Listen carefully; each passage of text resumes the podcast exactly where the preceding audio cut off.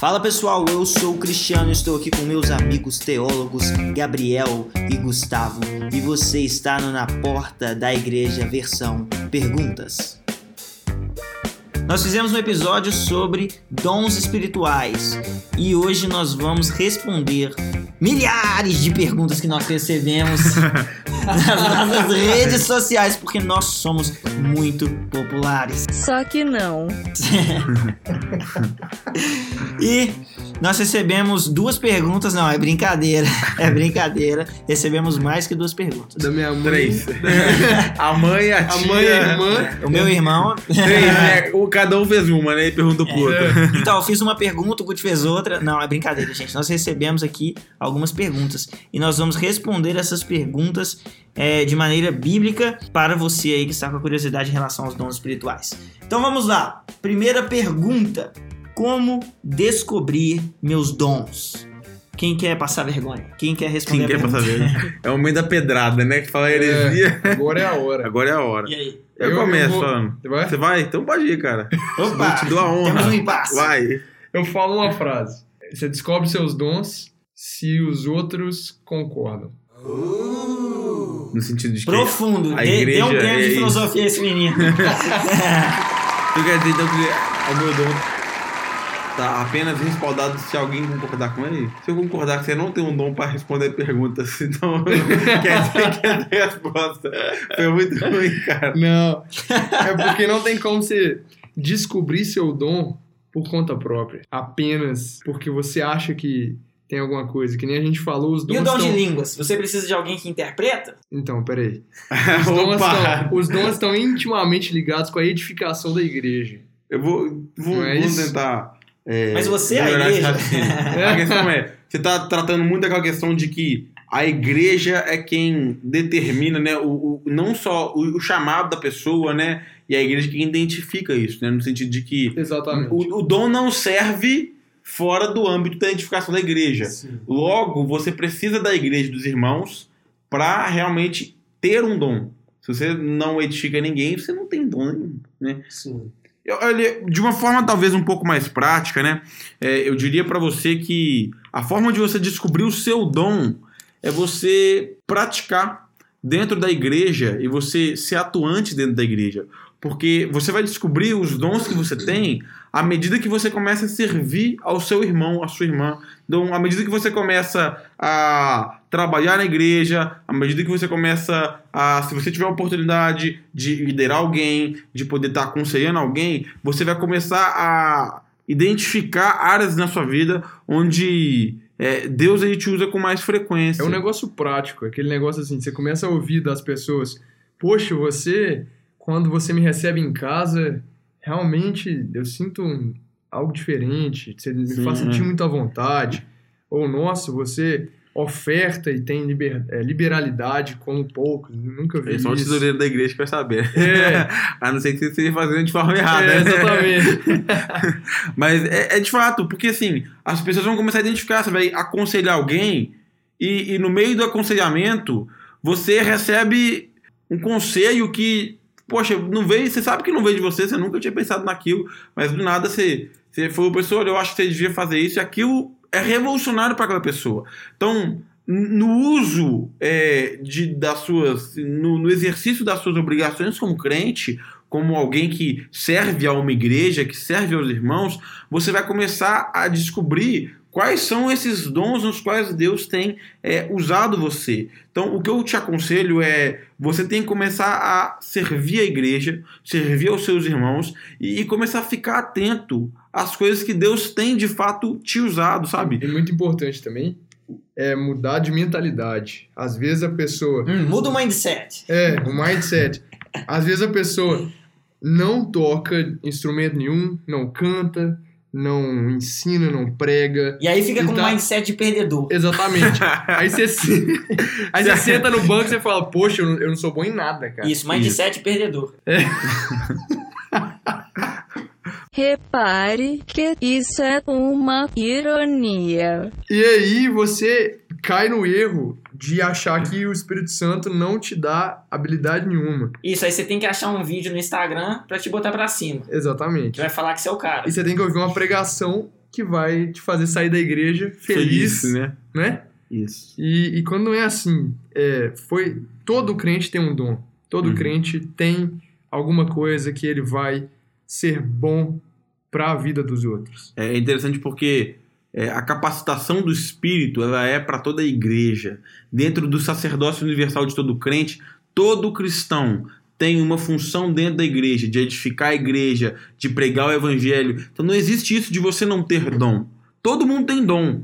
E, e você tem que começar a descobrir o seu dom colocando em prática as coisas que Deus mandou você fazer. O problema é que tem uma galera aí, e, e essa é uma, uma ideia que tem sido muito difundida, né? Um, um pessoal que tem dito que você tem que ir pro seu quarto, trancar a porta do seu quarto e fica lá orando durante horas e horas até você descobrir qual o seu dom, até você sair de lá falando em línguas, ou até você sair de lá tendo visto o céu. Então, assim, isso não traz o, o principal que o dom quer que é a edificação da igreja. Isso serve para sua intimidade com Deus, mas assim, você não está servindo ninguém. E o objetivo do dom, ele é a edificação e o bem comum da igreja. Então, se você quer mover em dons, você quer ser alguém usado em dons, comece a servir a sua igreja. Começa a botar em prática é, a- os primeiros ofícios básicos do crente, de serviço, de amor, de aconselhamento, encorajamento, e aí a partir disso você vai começar a descobrir é, as áreas que você se, se destaca, né? E como Deus tem te usado. E aí você vai começar a se direcionar para uma área específica. né? mas, mas é importante ressaltar também que é importantíssimo você orar Ah, com na certeza, né? descoberta. O que É. a gente tá querendo dizer que vai não pro é, quarto, tranca, não é hora. que você não ore e vá tentar descobrir na sua própria força. Exatamente. Óbvio que não, mesmo porque seu dom pode ser o da intercessão. É, É. Então, então é, orar é fundamental. É. Outra pergunta aqui. Eu sempre tenho vontade de fazer aquilo que é o meu dom? Eu acho que talvez inicialmente não. Eu digo isso porque eu já ouvi alguns, alguns testemunhos, né?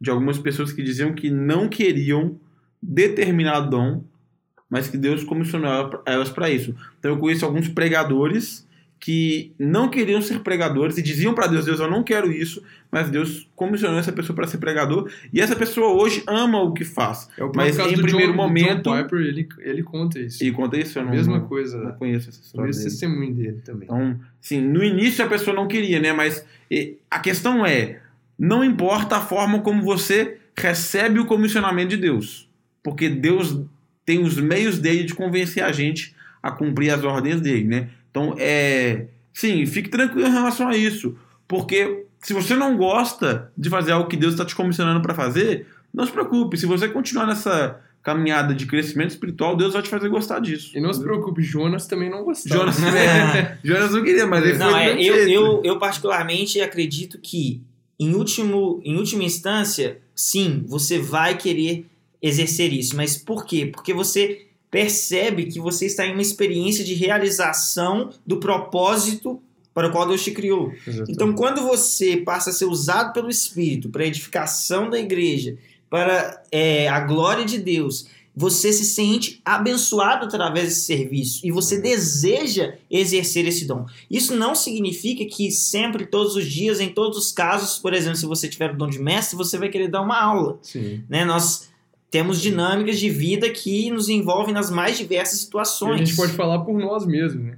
Vai dar uma aula amanhã. Fale por você. tá? Brincadeira. Mas Super- é, super é, legal. só, só uma, uma última questão e importante é que se você que fez essa pergunta aí tá em dúvida, cara, recebe o dono celibato, cara. Você pode não estar gostando, mas recebe aí, irmão. Vamos para a próxima pergunta. Próxima pergunta. O ministério de ajuda ou socorro é um dom ou somente um suporte? O ministério de ajuda tá em se- 1 Coríntios né, 12, no, na, na segunda lista de 1 Coríntios capítulo 12, né? Isso é citado lá. Com, lá tá falando de vários tipos de dons. Quer ver?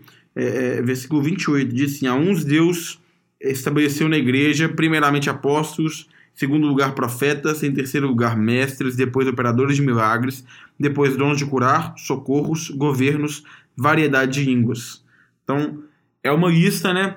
E, e é importante a gente ter em mente que essas listas elas não são exaustivas, não são roles, é, desculpa, é, essas listas elas não são roles taxativos que são é, limitados ao que está descrito aqui. pelo menos da forma como, como eu creio, não é assim. Ou seja, não quer dizer que só esses dons que estão descritos, a gente tem a, a lista de é, Romanos capítulo 12, é, duas aqui em, em 1 Coríntios capítulo 12 também. Né? É, a gente tem alguns consideram como lista de Efésios, né? mas alguns não consideram.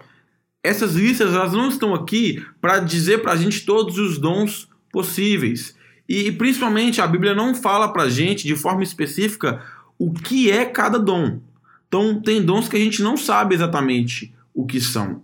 Mas o que a gente pode aprender sobre dons na Bíblia, principalmente dentro do contexto do capítulo 12 de Coríntios, é que não existe dons mais especiais que outros. Não existem dons que são melhores que outros. Paulo está falando em Coríntios, né, quando a gente vê o capítulo 12 é, inteiro, e muita gente esquece dessa parte do meio, que é a principal, né? Que ele está dando um argumento: olha, se todo mundo for pé no corpo, não vai ter mão. Se todo mundo for mão, não vai ter ouvido. Então ele está falando assim: ó, todo mundo é necessário para o corpo, né? E não existe alguém que vai ser é, melhor do que o outro. Muita gente pega o capítulo 14 de Coríntios para poder falar que a profecia é superior ao dom de línguas e esquece do contexto no qual o capítulo está escrito. Que está falando da profecia é, enquanto as línguas não têm interpretação. Porque língua sem interpretação não edifica a igreja, profecia edifica a igreja. Então, dentro do propósito do dom, que é a edificação, a profecia no culto ela é superior às línguas não interpretadas. Mas não quer dizer que o dom é melhor ou superior a outro dom.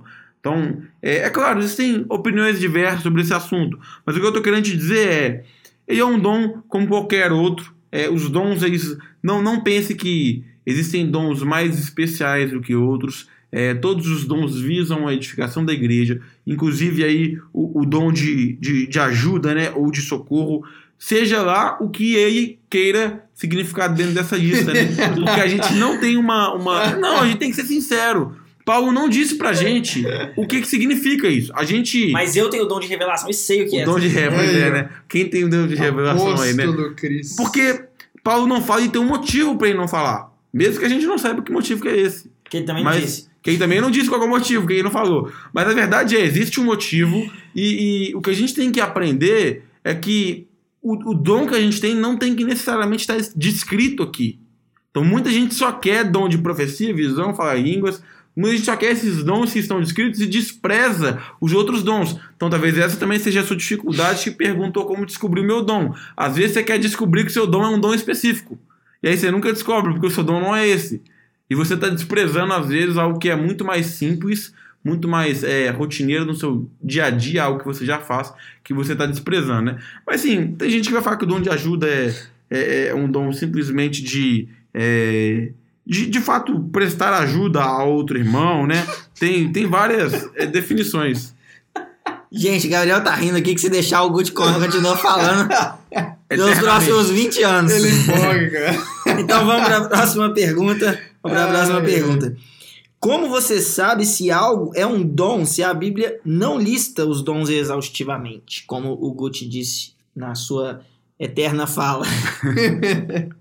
Então, como você ninguém sabe? quis responder, eu fui o único corajoso que foi responder a pergunta. Não deu tempo de ninguém mais responder. É, pois é. Né?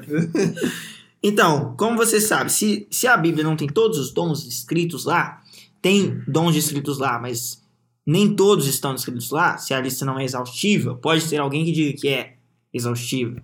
Mas eu creio que nenhum de nós diria isso, certo? Certo. Eu não.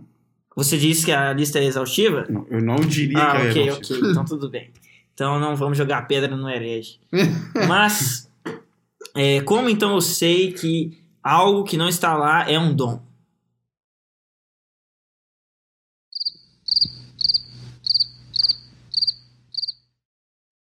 Bom, você pode perceber que a gente não sabe.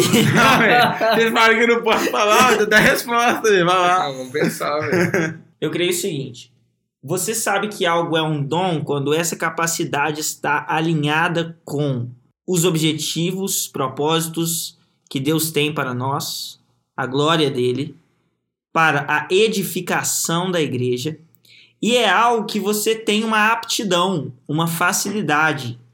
Né? Então é, se você tem uma aptidão, uma facilidade para algo, esse algo te leva a servir e edificar a igreja e a glorificar o nome de Deus, e é algo que você não vê como um fruto até mesmo da sua personalidade homem natural, mas você percebe que é uma ação do Espírito no seu coração, transformando seus desejos, transformando sua mente, renovando a sua comunhão com o próprio Espírito Santo à medida que você exerce essa tarefa, então eu posso ser levado a acreditar que isso é uma ministração do Espírito sobre a sua vida e, portanto, essa capacidade, habilidade ou algo que você faz é um dom que foi ministrado sobre você enquanto cristão habitado pelo poder do Espírito Santo. É um aspecto visível disso é a arte, né?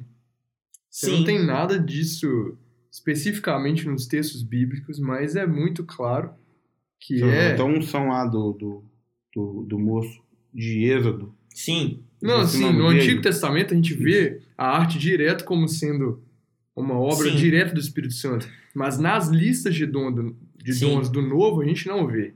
Uhum. Só que a gente sabe que é, no contexto de, da igreja, do povo de Deus, é essencial. exato. É. Então vamos para a próxima pergunta. Se eu falo em línguas, posso falar em línguas enquanto prego ou canto? E a gente entra aí na, na, na, na questão de 1 Coríntios capítulo 14. E a né? gente entra também o que a gente não falou, né? Do que, do que são as línguas. O que são então as línguas? E, o, e qual é o objetivo das línguas também. Ok, Falei, Pode Cris. falar. Ah, oi, vocês estão chegando a bomba um pro outro aí, ninguém quer É falar. a batata quente aqui das línguas. Batata quente, né? O negócio é o seguinte, Mas o vou dar a negócio- minha versão reduzida. A minha versão reduzida da explicação é a seguinte: tem gente que fala que é língua de anjos, tem gente que fala que é língua de homens e fica discutindo isso. Pra mim, não faz a menor diferença. É línguas. Quem que fala é outro problema. Pode ser que seja uma nação aqui, uma nação ali. Agora eu te pergunto o seguinte: antes do homem ser criado, existia anjo? Sim. Sim, Sim, existia anjo. claro. Então eles falavam português, inglês, hebraico, grego. O que, que eles falavam? Por que, que nós temos que por que, que nós temos que, que dizer que eles não têm uma língua? Não, eles Não, têm eles- uma língua e Paulo deixa claro, né? É- A língua Exato. dos anjos. Eles têm uma Ainda língua. que eu fale essa língua. É, tem gente que vai viajar aí num tanto de jeito diferente. Mas o fato é, eu não tenho nenhuma evidência de que. A minha conclusão lógica e natural é que se os anjos existiam antes dos homens, eles falavam uma língua própria entre si com Deus, inclusive quando louvavam a Deus. Eu, não, eu preciso de uma evidência muito forte que me prove o contrário dessa lógica que é absolutamente natural. Sim. Agora, se os anjos têm uma língua própria, por que, que a partir da criação do homem eles são obrigados a falar outra língua? Não são. Não, não há razão nenhuma aparente para isso. Então, se Deus quer revelar essa língua a alguém de alguma maneira, qual o problema?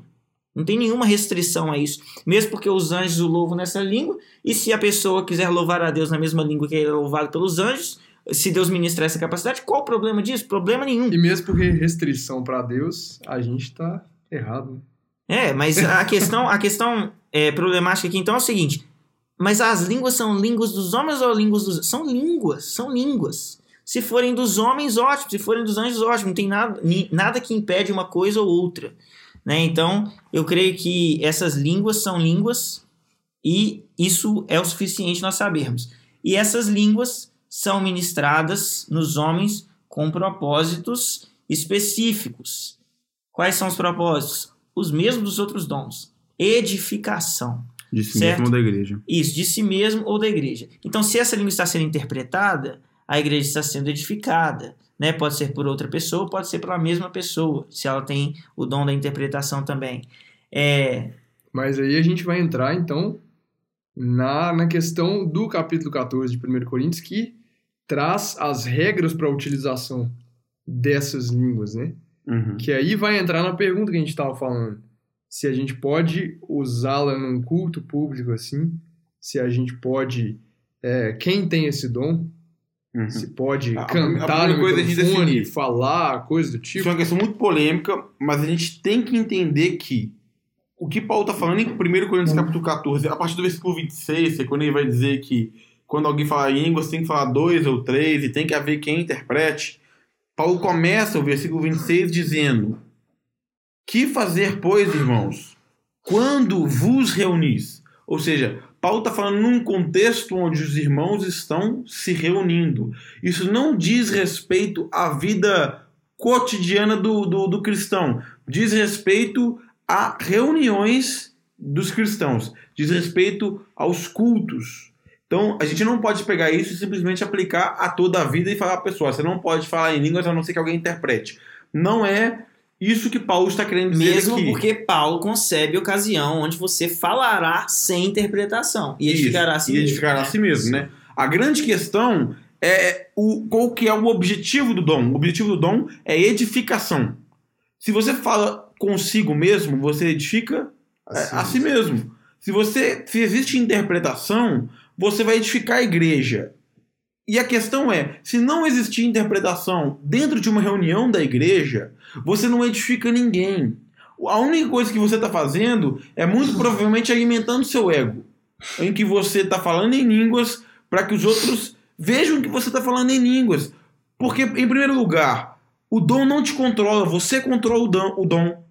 E isso é, é claro no, texto de Coríntios, porque Paulo fala que se você não tiver quem interprete, você fica calado. É pra você ser visto como mais espiritual, né? Isso, isso acontece com Um crente de, de, de alto escalão. né? É, então eu é acho o que a gente pode, pode entender aqui o seguinte: Paulo é claro na orientação que ele dá de que esse dom, para ser usado em ambiente público, ele deve ser usado de uma determinada maneira para a edificação desse público que está no ambiente, que é a interpretação. Se não há interpretação, essa pessoa não deve falar de forma pública. Eu, particularmente, entendo que é. É, não, é, é permitido, diante da instrução de Paulo, que você, se estiver num culto em uma igreja, por exemplo, fale em línguas de maneira que seja individual, de maneira que você não esteja verbalizando isso para outras pessoas ouvirem. Mesmo que você sussurrando verbalize, para si né? mesmo.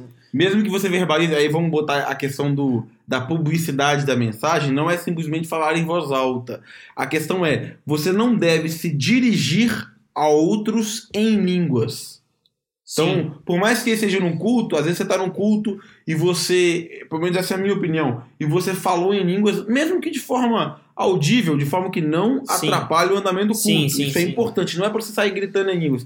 Mas vamos supor que você no seu lugar, é, ouvindo um culto, você acaba falando aí consigo, de forma baixa, de forma comedida Sim. consigo mesmo em línguas. Para mim, não é isso que Paulo está proibindo. Exato, para mim também não. Inclusive, é, mas eu tenho um- uma ressalva quanto a isso que é o seguinte: por exemplo, você faz, eu faço, nós fazemos orações individuais durante o culto. Certo? Às vezes elas são baixinhas, né? Elas até têm sons, mas elas não são. Você não começa a orar no meio do culto alto enquanto o pastor está pregando, enquanto essas Sim. coisas estão acontecendo. Mas é, eu tenho uma ressalva que é o seguinte: ainda que você fale em línguas ah, audível, sem atrapalhar o culto e de maneira individual, se você está em uma igreja que não tem isso como um hábito, é, não, não reconhece isso como, como algo que deve ser feito, não faça. É, não cause, não seja pedra de tropeço, de, de não seja um problema para aquele culto, porque às vezes todas as pessoas vão encarar aquilo com naturalidade, como se você estivesse orando em português, em uma igreja que fala português baixinho só para você.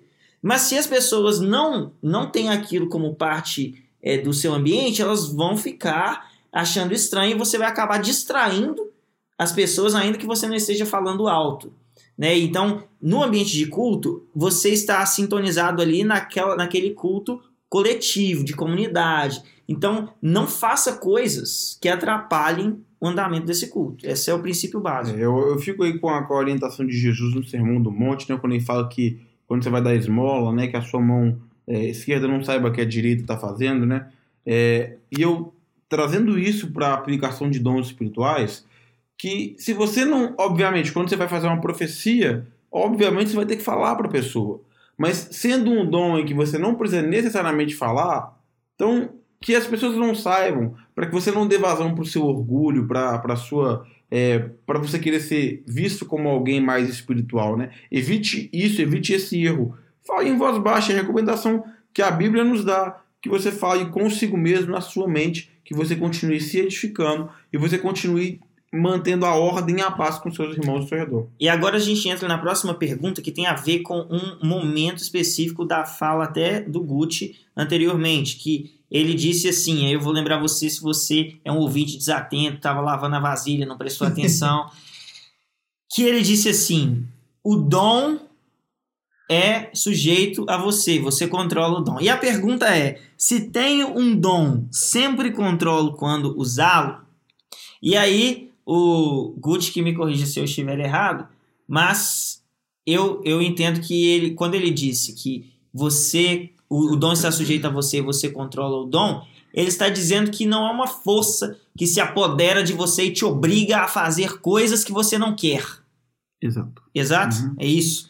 Mas, Não quer dizer que você sempre tenha o controle é, mas não quer dizer que é, não quer dizer que você recebeu um superpoder e agora você é um super-herói e você utiliza a sua visão de raio-x, a sua visão raio laser, ou voa a hora que você quer e a hora que você bem entende. ao infinito e além.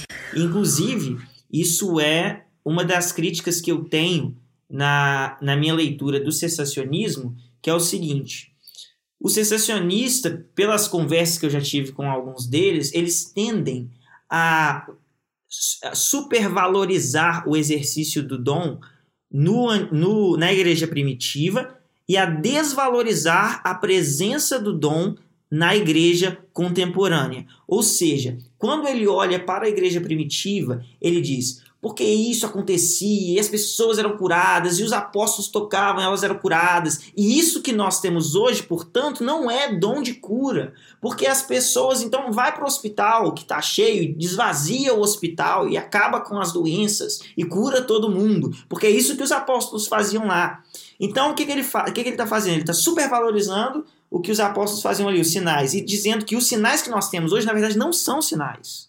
Porque eles não estão, é, não são superpoderes assim como eles estão definindo que eram na época dos apóstolos. E é, é verdade que é, existem momentos onde os milagres são abundantes, são poderosos, são incríveis, mas tem alguns detalhes aí. Será que todas as vezes, absolutamente todas as vezes que os apóstolos queriam curar alguém, as pessoas eram curadas? Será que isso funcionava mesmo nessa dinâmica assim de superpoder? Nós sabemos que às vezes as pessoas eram curadas, se eu não me engano, no livro de é de Atos que relata que a sombra, a sombra, de, a sombra de Pedro, Pedro é, e o lenço curava as Paulo, pessoas. As Isso, capas de pau, né? isso é, isso é fantástico, é fantástico. Mas é, a coisa não funciona numa relação assim tão simples. Nós podemos ver, por exemplo, em Filipenses 2, 21, o caso de Epafrodito, 2, 25 ao 30. Olha só o que diz. Paulo está dizendo isso. Contudo, penso que será necessário enviar de volta a vocês Epafrodito, meu irmão, cooperador e companheiro de lutas, mensageiro que vocês enviaram para atender às minhas necessidades. Pois ele tem saudade de todos vocês está angustiado, porque ficaram sabendo que ele esteve doente. Então nós temos aí um sujeito que estava com Paulo, estava doente. De fato, ficou doente. E quase morreu. Agora repare, ele quase morreu. Mas Deus teve misericórdia dele, e não somente dele, mas também de mim, para que eu não tivesse tristeza sobre tristeza. Por isso, logo o enviarei para que, quando virem novamente, fiquem alegres, e eu tenha menos tristeza. E peço a vocês que o recebam no Senhor com grande alegria e honrem homens como este, porque ele quase morreu por amor à causa de Cristo, arriscando a vida para suprir a ajuda que vocês não me podiam dar. Ou seja, Paulo está dizendo: olha, eu estava com um sujeito aqui e ele estava quase morrendo. E ele estava provavelmente em espírito de oração e pedindo a Deus e clamando a Deus, mas Deus não curou o Epafrodito num estalar de dedos. Paulo não falou assim: você está curado agora em nome de Jesus. E Epafrodito ficou curado. O que acontece ali é, está muito mais próximo de um processo e não de um evento miraculoso instantâneo, mas de um processo. Ou seja, não é tão um superpoder, assim como alguns sensacionistas fazem parecer. Outro exemplo é em 1 Timóteo 5,23. Em 1 Timóteo 5,23, Paulo está dizendo: Não continue a beber somente água, tome também um pouco de vinho, por causa do seu estômago e das suas frequentes enfermidades. Ou seja, Timóteo tinha frequentes enfermidades. Como esse sensacionista que transformou o dom de cura em um superpoder que está totalmente sujeito a, a você, como esse sensacionista vai interpretar Paulo dizendo: Tome um remédio, que é o vinho, no caso, tome um remédio para as suas frequentes enfermidades. Ora, Paulo, se você não tem o dom de cura, por que, que você não fala assim, você está curado agora? Você nunca mais terá enfermidades agora? Ou seja, o dom, ele é sim uma manifestação sobrenatural. Ele existem ocasiões sim, onde sinais e prodígios maravilhosos acontecem em abu- em abundância, mas isso não significa que a pessoa agora detém um superpoder. As pessoas ainda são curadas por Deus através de alguém que Deus deu um ministério e esses, essas curas elas não estão sujeitas àquele que tem o dom de cura. Aquele que tem o dom de cura é apenas um canal que Deus usa com determinada frequência. E isso é algo importante nós entendermos quando nós pensamos em se tem um dom, sempre controlo quando usá-lo. A resposta é sim e não. E não. Sim e não. Aí é importante dizer É. que a respeito do dom de cura, né? Porque aí vão, se, vão te questionar o seguinte: é, mas se então é é de acordo com o que Deus quer, qual que é a diferença do dom de cura para simplesmente o milagre de cura que Deus executa, né? E a diferença está muito relacionada à, à frequência com qual Deus está usando o mesmo indivíduo para executar é, esse processo de cura, né? Então tem gente que de fato vai ser mais usado dentro dessa área de cura do que outras pessoas. Uma pessoa que constantemente é usada nessa. Não quer dizer que é usado quando quer, mas é constantemente usado dentro dessa área. Então, assim, os- esses dons, né? Cura, dom profecia. Você tem profecia quando Deus resolve falar. Você tem visão quando Deus resolve dar a visão. Não é o profeta ou vidente que escolhe quando Deus vai falar. Ele simplesmente está à disposição de Deus sempre que Deus quer falar. O que também difere de dons que são, por exemplo, dom de serviço, dom de, é, de dom de ajuda, né? O, o, esses dons que a pessoa tem pleno controle dele, no sentido de eu sempre posso estar servindo, eu sempre posso estar ajudando, eu sempre posso estar contribuindo, eu sempre posso estar é, hospedando pessoas. Então, existem é, essas duas facetas, né? Dos dons, os dons que eles são é, totalmente controlados, né? e os dons que, de certa forma, eles é, dependem de uma ação do Espírito e a pessoa se torna mais um, um canal por meio do qual esse dom aí vai fluir, né? Sim, vamos para a próxima pergunta, que é: visão e sonho são dons assim como servir? Sim, eles são dons assim como servir, e mas eles têm semelhanças e diferenças. As diferenças entre eles são assim como qualquer outro dom. As semelhanças porque eles provêm do mesmo Espírito, Espírito Santo, e eles, quando edificam a igreja, quando servem o propósito dele, e as diferenças entre eles vão ser muito óbvias, né?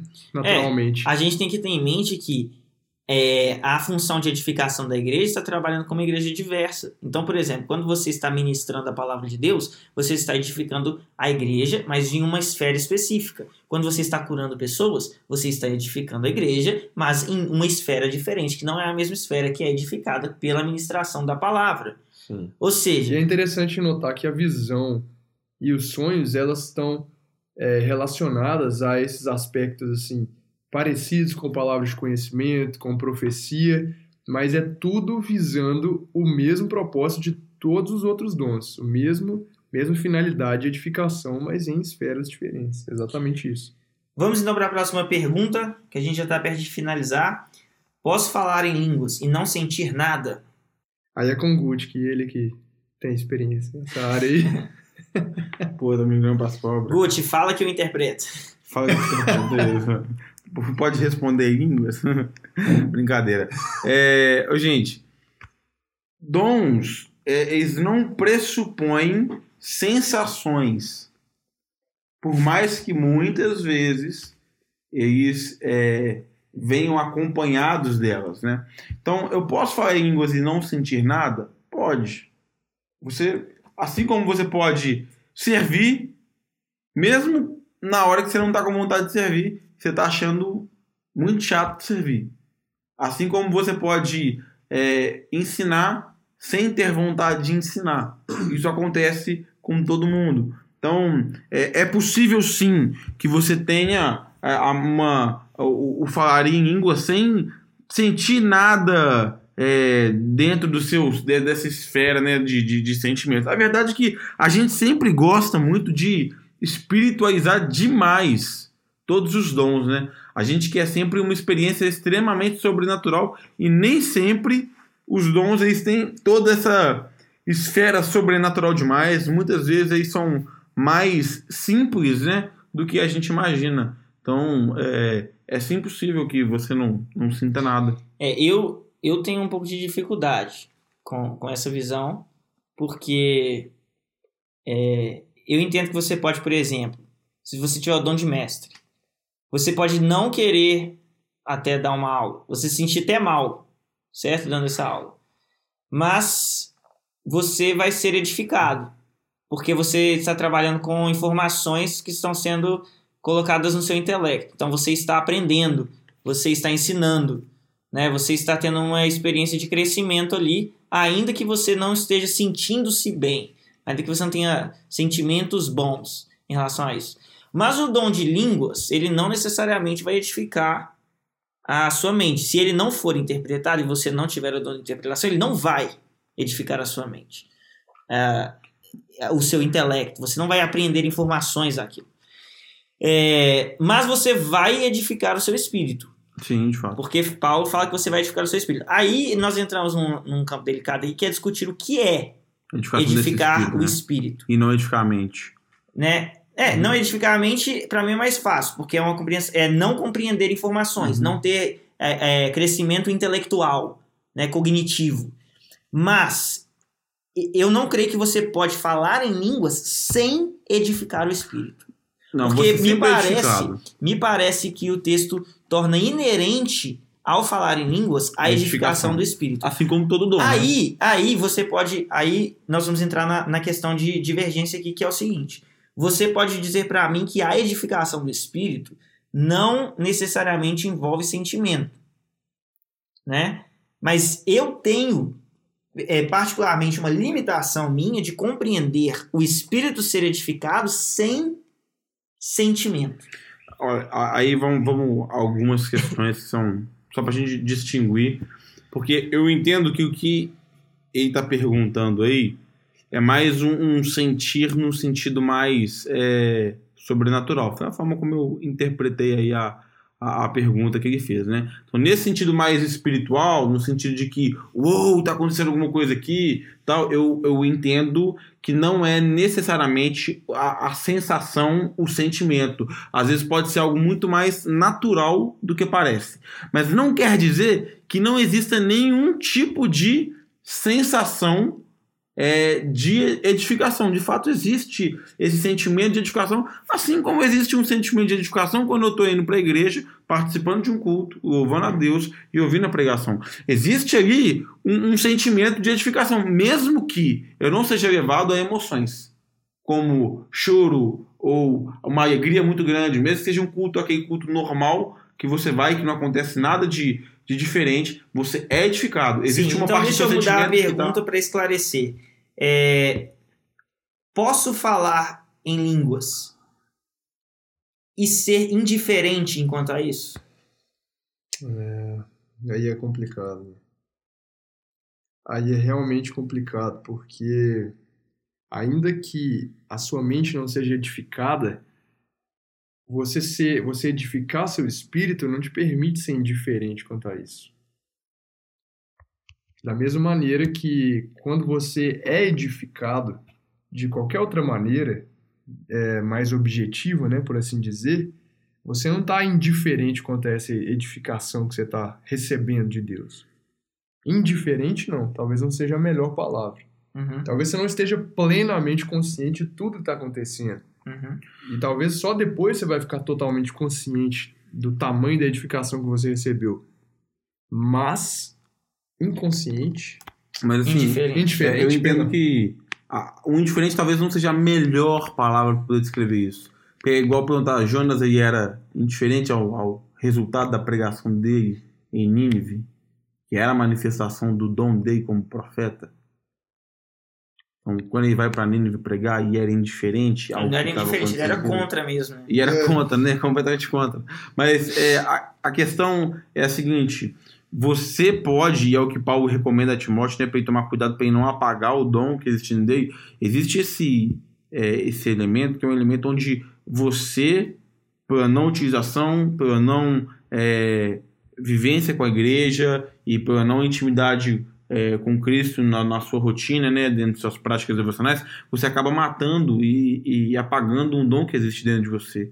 E eu acho que isso pode chegar, e assim, eu tô falando isso é, simplesmente por uma, hum. um, um, raciocínio meu, isso, eu não vou encontrar nenhum sim, texto na Bíblia que vai respaldar isso, mas eu acho que isso pode chegar a um momento em que o uso desse dom ele se torne de fato indiferente para você, mesmo que isso te edifique eu vamos, vamos sair do, da língua para ir para um, um campo mais conhecido, mas vamos supor que você tenha entrado numa ladeira dessa, morra abaixo, e você chegou num ponto de completo distanciamento, sabe? De, dessa prática, desse dom da forma correta e um esfriamento dentro da fé muito grande. E você tem que dar uma aula, e você é um mestre. Você pode ser simplesmente indiferente ao que você vai dar, você pode vai, você pode dar uma boa aula, mas você está indiferente ao que você está fazendo. Não significa que você não foi edificado, não significa Sim. que as outras pessoas não aprenderam. Mas a minha, a minha, a minha questão está exatamente aí, porque quando você não.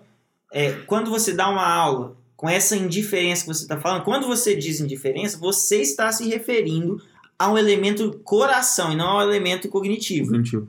E eu estou dizendo que esse dom, por natureza, ele está te edificando de maneira cognitiva. Ele está te criando, te confrontando com a verdade, te criando, é, te fazendo absorver novas informações. E o dom de línguas, não. Talvez esteja muito ligado à minha antropologia, que vocês podem discordar ou me corrigir. Mas na, dentro da minha visão de homem, eu penso e eu sinto. Eu penso e eu sinto. Então, se começam a falar comigo de edificação, eu vou entender que é em uma dessas duas esferas. Ou eu penso ou eu sinto. Ou eu sou edificado no meu pensamento ou sou edificado naquilo que eu sinto. Se eu não penso e não sinto, eu não existo. Né? Então, quando, quando Paulo começa a falar do dom de línguas, ele fala claramente que o penso só é edificado se houver interpretação. E o sinto é onde me restou, dentro da minha visão de homem, para ser edificado. Né? Eu não estou querendo reduzir isso a sentimentos banais. Eu estou vamos tratar esse penso e sinto numa dimensão mais profunda, filosófica e antropológica, assim. Sim, claro. Mas eu consigo enxergar essas duas dimensões de homem. A dimensão intelectual e a dimensão das afeições. Concordo. Então, se as minhas afeições, se as, a minha intelectualidade não é edificada pela língua, e isso está claro, Sim. eu Pelo deduzo... menos o sentimento tem que ser. É, eu deduzo que as minhas afeições... Sim serão edificadas pela língua. E se as minhas afeições não são edificadas pela língua e o meu pensamento não é edificado pela língua, então eu fico sem lugar para me segurar. Tipo, nada é edificado, então. Se a minha mente não é edificada, se as minhas afeições não são edificadas, então não resta nada mais uhum. para ser edificado. Entendeu? Então, eu acho que pela natureza, da, pela minha visão antropológica associada ao que o texto bíblico está falando, eu não consigo conceber o dom de línguas legítimo sem a transformação das afeições. Para mim é uma Assim como eu não consigo conceber o dom de mestre sem a edificação, do intelecto. Da, do intelecto. Então, eu concordo. Não, eu, eu, concordo com você. Eu só quero pontuar uma única coisa, que mesmo que você... Porque assim, vamos, vamos estabelecer uma, uma verdade. Você tem uma, é, um crescimento dentro das suas afeições, né? Mas isso é completamente, nitidamente perceptível a você enquanto você cresce nas suas afeições? Nem sempre. Então, por exemplo, eu posso estar crescendo nas minhas afeições, mas eu posso não estar de fato naquele momento percebendo essa diferença. Isso vai fazer diferença, mas eu posso não estar percebendo. Então, num sentido prático, dentro desse âmbito, por mais que isso faça diferença para mim, por mais que isso faça diferença para o meu íntimo, eu posso numa realidade mais palpável, não estar percebendo isso. E por não estar percebendo isso, achar que eu não estou sentindo nada. Então é, é nesse campo que eu estou tentando trabalhar, entendeu? Eu não discordo de você, eu concordo de você. Só que dentro de uma realidade prática, pode ser que você não perceba é, esse aspecto é, subjetivo, interno é, das suas afeições. Esse dom, da, dom de línguas é algo muito é, difícil às vezes a gente entender pela nossa sociedade e construção cultural até muito racionalista, Sim. né? Mas o fato é que me parece também que esse dom de línguas, ele trabalha muito na dinâmica de resposta. tipo assim, ele é uma resposta do meu espírito à beleza de Deus, à glória de Deus, que me, me leva, eu sou levado a proclamar essas, essas, essas coisas que estão sendo faladas. Então, eu sou movido no meu espírito a proclamar essas coisas que eu não entendo com a minha mente sempre, mas que são verdades.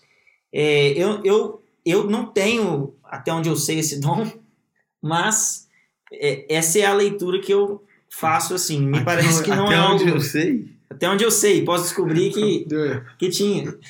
Como? Mas, ué, não sei, depois te explico. É um dom extremamente visível pra descobrir se tem ou não. Não, Até mas a, mas a minha questão é.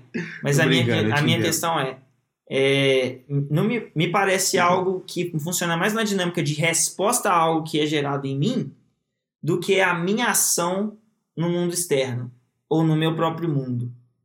Às vezes, às vezes entraria na, numa, num aspecto se o dom de línguas aí é revelacional, no sentido de trazer revelação para o homem, ou seria simplesmente falar das grandezas de Deus, né? E Uhum. É uma discussão polêmica, no- na dois. qual a gente A tem gente vê, a gente tem a gente pouquíssima vê. base bíblica para poder É. defender qualquer uma das coisas, sabe? Aí a gente entraria dentro de um campo de experiência que eu não sei se Se, convém. se agrega É. tanto, né? é, dentro do, da- de uma proposta de discussão. Vamos para a última pergunta então. Quem fala em línguas pode escrever em línguas? Ótimo essa aí, hein, cara. Essa é a última mesmo, sério? E aí, Gucci? Pode? Você escreve em línguas? Nome disso pra mim é psicografia. Tô brincando, gente. Olha, nu- nu- nunca ouvi nenhum relato alguém que escreva em línguas, cara. Entendeu? Pois, Apesar que tem umas igrejas aí que é, é, dá até aula de gramática em línguas, né, cara? É, tem umas histórias assim. Pessoal, a gente vai encerrando por aqui então o nosso podcast de perguntas. Nós gravamos um podcast abordando esse assunto com maior profundidade, esse assunto dos dons espirituais. E hoje nós falamos apenas sobre as perguntas que nós recebemos. Espero que tenha sido edificante para a sua vida, que você fique com Deus e busque com zelo os melhores dons. Esse foi mais um na porta da igreja. Valeu, fica com Deus, até a próxima. Valeu, galera. Valeu.